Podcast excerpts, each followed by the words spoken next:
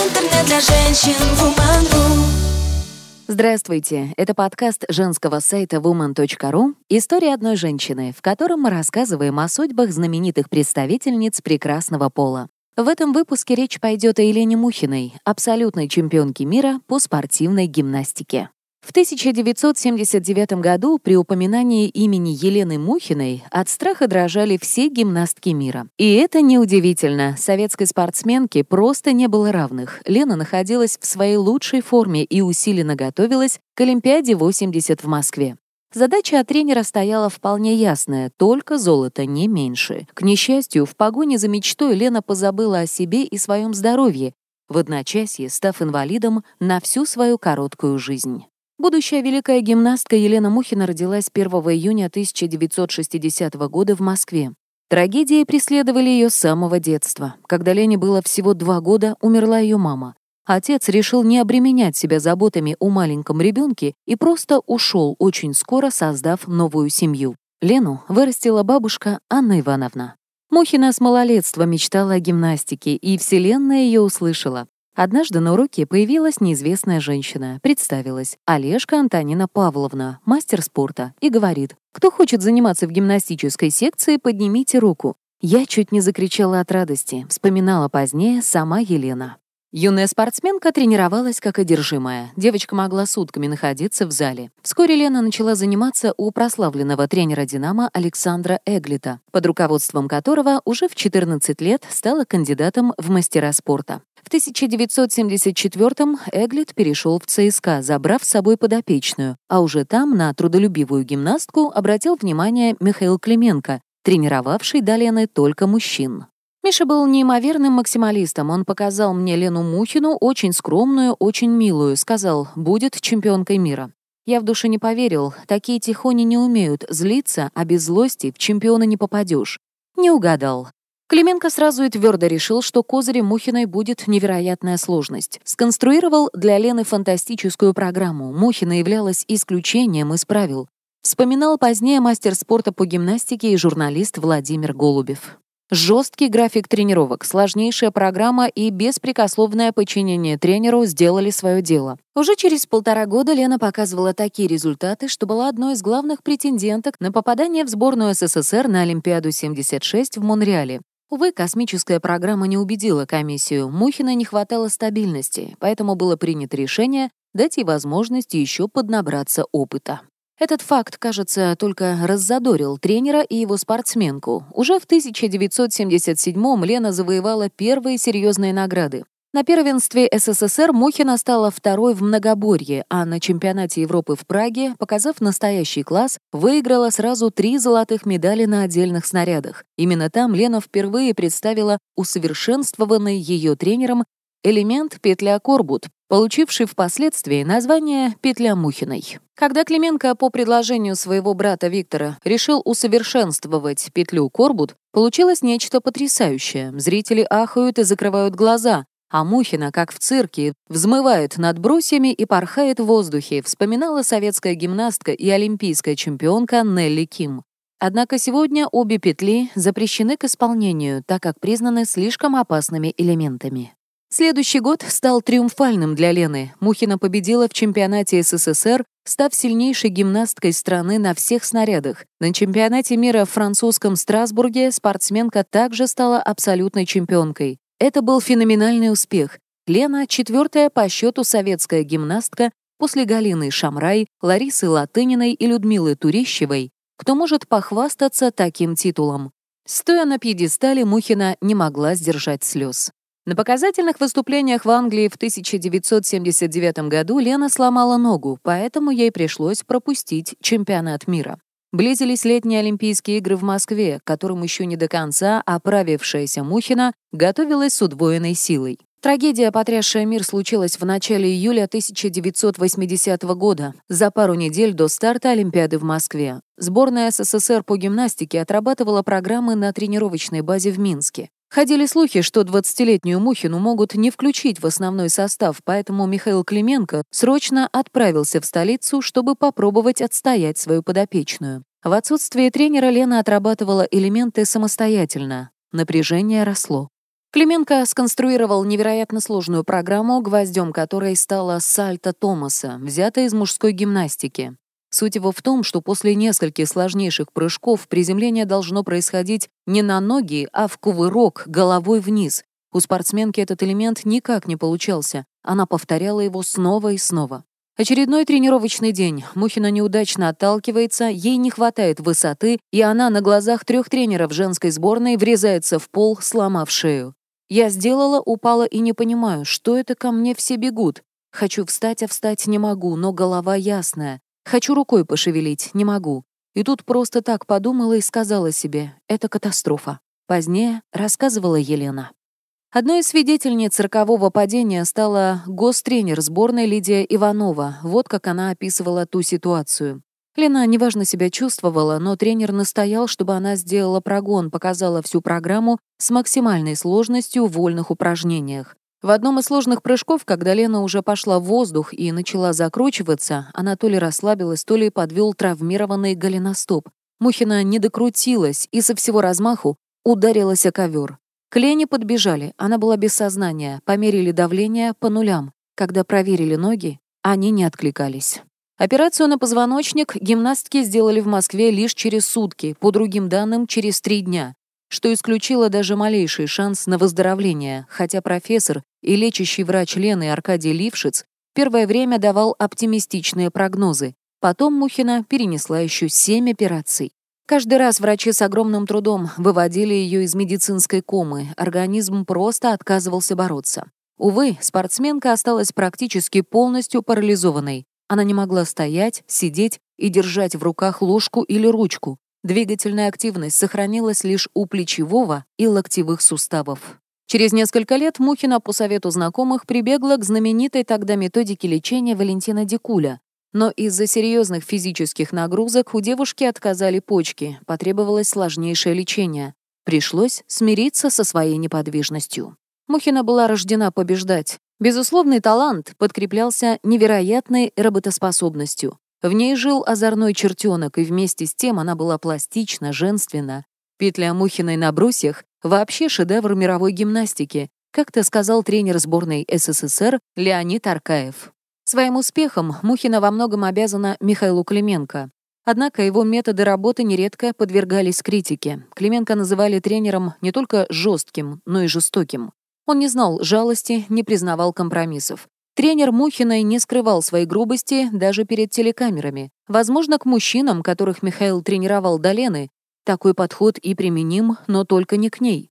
Увы, Клименко не собирался отказываться от работающих мужских методов. Гимнастка же во всем беспрекословно подчинялась тренеру. Михаил регулярно напоминал подопечной, кому она обязана своим успехом, подкреплял свои слова обвинениями в лени и капризах, что моментально действовало на Лену, хотя стоит отметить, что в те годы ее с руками оторвали бы лучшие тренеры страны. Жаль, никто не сказал об этом ей самой. Мухина научилась работать, превозмогая боль.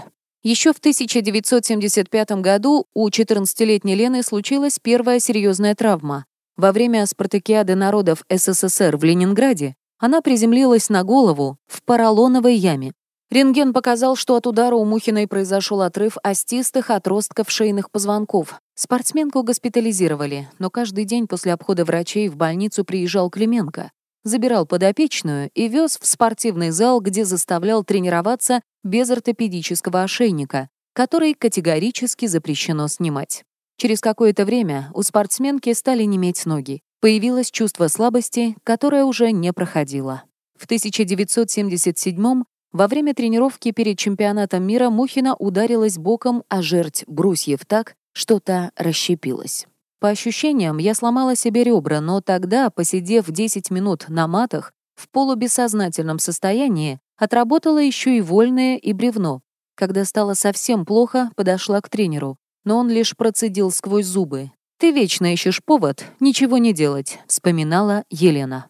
В 1978-м спортсменка выбила большой палец руки так сильно, что он полностью вышел из сустава. Боясь гнева тренера, Лена вправила его сама. Буквально через несколько дней еще одна травма. На разминке Мухина не рассчитала разбег, в зале помыли пол, уничтожив все меловые пометки, и упала, сильно ударившись головой. Упражнение было велено продолжить. Сотрясение мозга, переломы ребер, вывихи и ушибы сопровождали гимнастку повсеместно. Возможно, травм было бы меньше, если бы у Лены было время на восстановление. Вместо этого она, прижав ватку с нашатырем к носу, шла на очередной снаряд. Когда мы с Мухиной периодически встречались в зале, она выглядела заторможенной, часто плакала. Как-то сказала, что не успевает полностью перейти проспект перед спорткомплексом ЦСКА, пока горит зеленый свет, не хватает сил. При этом ее произвольная программа практически на всех снарядах продолжала оставаться сложнейшей в мире. Делилась воспоминаниями спортсменка и журналист Елена Войцеховская.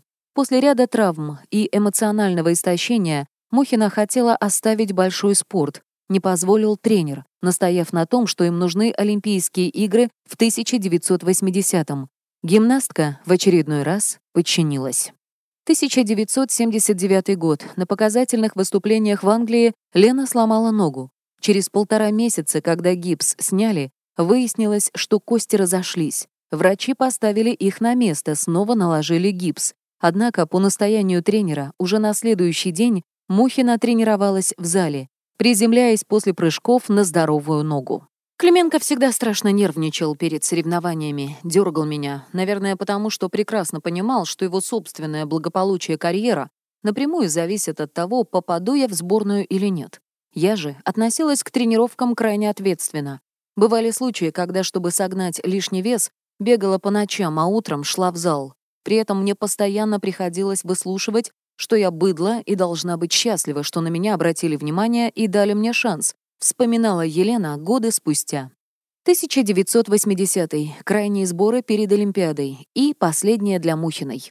От перегрузок у Лены болели голеностопы, колени, кроме того, началось воспаление суставной сумки кисти.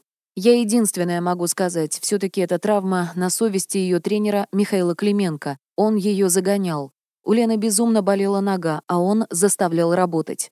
Вскоре после Олимпиады в Москве, когда Мухину уложили и много-много раз оперировали, он со всей семьей уехал в Италию и прекрасно живет там по сей день со своими детьми. Вспоминала девятикратная олимпийская чемпионка Лариса Латынина в начале 2000-х. На одной из тренировок Клименко как-то сказал, «Тебя оставят в покое только тогда, когда ты разобьешься на помосте». Кто бы мог подумать, что его слова станут пророческими. В одном из редких интервью у Мухиной спросили, считает ли она своего тренера виновным в произошедшем. «Я приучила Клименко к тому, что могу тренироваться и выступать с любыми травмами», уклончиво ответила тогда Елена. Мухина признавалась, что перед Олимпиадой 80 ее все чаще посещали страшные мысли о суициде. На вопрос, почему же она не бросила гимнастику, у Елены ответа не было. «Я несколько раз видела свое падение во сне. Видела, как меня выносят из зала. Понимала, что рано или поздно это действительно произойдет. Я чувствовала себя животным, которое гонит хлыстом по бесконечному коридору. Но снова и снова приходила в зал. Наверное, это судьба, а на судьбу не обижаются, отмечала бывшая чемпионка. Только представьте, что чувствует молодая девушка, которая еще вчера летала по миру, выполняла сложнейшие упражнения и готовилась стать олимпийской чемпионкой, а сегодня она прикована к кровати и не в состоянии даже перелистнуть страницу книги. Надо отдать Елене должное. Несмотря на всю безнадежность своего положения, она нашла в себе силы жить и интересоваться этой жизнью. После всех этих бесчисленных операций я решила, что если хочу жить, то из больниц мне надо бежать. Тогда же поняла, что надо кардинальным образом менять отношение к жизни, не завидовать другим, а учиться радоваться тому, что мне доступно. Иначе можно сойти с ума, Поняла, что заповеди «не думай плохо», «не поступай плохо», «не завидуй» — не просто слова. Что между ними и тем, как человек себя чувствует, есть прямая связь. Я стала чувствовать эти связи и поняла, что по сравнению с возможностью думать, отсутствие возможности двигаться — это такая ерунда, признавалась Мухина. Простила ли Елена своего тренера, сказать сложно. По слухам, когда Клименко вернулся в Москву, Мухина заметно сдала. Встречаться с Михаилом она и вовсе отказалась. Но бывшая гимнастка не замкнулась в себе. Ее часто навещали старые друзья. Она окончила Московский институт физкультуры, получив диплом тренера, стала много читать. В 1982 году Мухина была удостоена высшей награды МОК Олимпийского ордена за вклад в развитие мирового спорта. В гости к Елене приехал сам президент комитета Хуан Антонио Самаранч, восхищенный мужеством знаменитой чемпионки. Национальный спорткомитет дал Мухиной квартиру, оборудованную для человека с ограниченными возможностями. Купил телевизор и радиоприемник для связи с миром. За Еленой ухаживала ее бабушка, а в последние годы, когда Анне Ивановне самой требовался уход, заботу о Мухиной взяла на себя ее подруга, также бывшая гимнастка Елена Гурова. Елена Мухина была прикована к кровати на протяжении 26 лет до самой своей смерти в 2006 году. Прославленная спортсменка скончалась от сердечного приступа. Больше половины своей жизни она провела в одной единственной комнате. Ее распорядок дня все эти годы оставался неизменным. Елена просыпалась, выполняла упражнения, благодаря которым научилась недолго сидеть, держать ложку и даже немного писать. Читала, смотрела телевизор и засыпала. Настоящим праздником для нее были редкие прогулки в другую комнату или на балкон. Елена так и не вышла замуж, не познала радость материнства. При всем этом она сохранила в себе человечность, любовь к миру, людям, самой жизни. Удивительная женщина, величайшая спортсменка, большой души человек. Читайте больше интересных материалов на сайте woman.ru. Интернет для женщин Woman.ru